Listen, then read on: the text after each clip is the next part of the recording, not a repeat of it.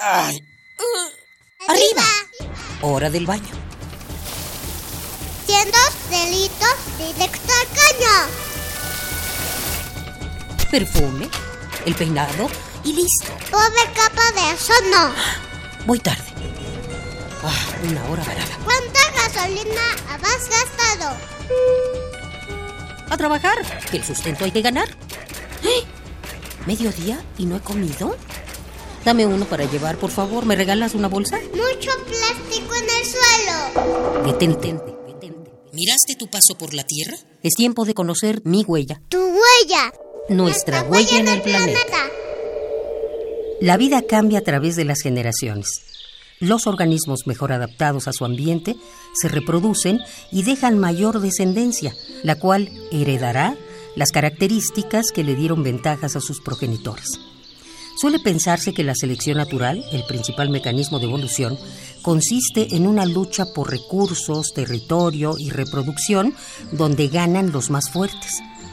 Pero Charles Darwin no hablaba de fuerza, sino de adaptación y de ventajas adaptativas. Y esto significa, en muchas ocasiones, cooperación y coevolución. Este último concepto puede entenderse muy bien si echamos un vistazo a la relación entre insectos y plantas. El sitio Understanding Evolution pone como ejemplo el caso de algunas especies de acacia, una planta que posee una especie de cuernos o cucuruchos huecos en la base de sus hojas que secretan néctar. Dichos huecos funcionan como la casa de algunas especies de hormiga que bebe el néctar. A cambio del delicioso néctar, las hormigas defienden a la acacia de los animales herbívoros. Y su mordida es realmente dolorosa.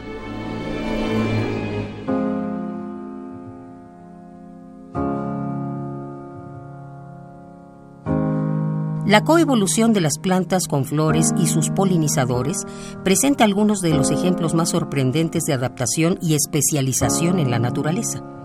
El blog de la Washington Native Plant Society menciona, como ejemplo, la habilidad de las abejas para percibir la simetría bilateral y los colores azul y amarillo en las flores. Esto hace que las plantas polinizadas se sujeten a una presión selectiva y poco a poco se vuelvan más simétricas y tengan esos colores en específico. Pero también las flores ejercen presión sobre las abejas, favoreciendo a las más vellosas, así como la forma del cuerpo y el comportamiento que garantice la transferencia efectiva del polen. La especialización resultante favorece una relación exclusiva, lo cual beneficia a los participantes.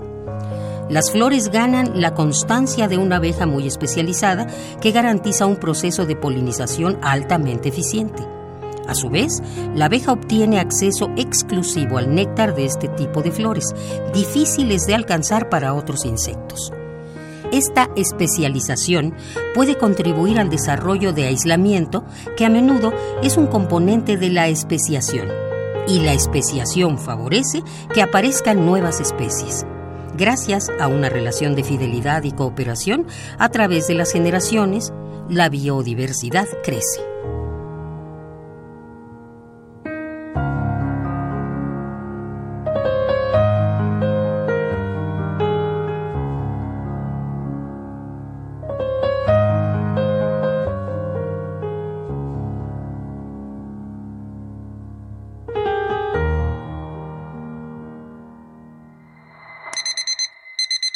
Ay. Arriba. Hora del baño. Siendo delitos directo al caño. Perfume, el peinado y listo. Pobre capa de eso no. Voy tarde. Ah, una hora varada. ¿Cuánta gasolina has gastado? A trabajar, que el sustento hay que ganar. ¿Eh?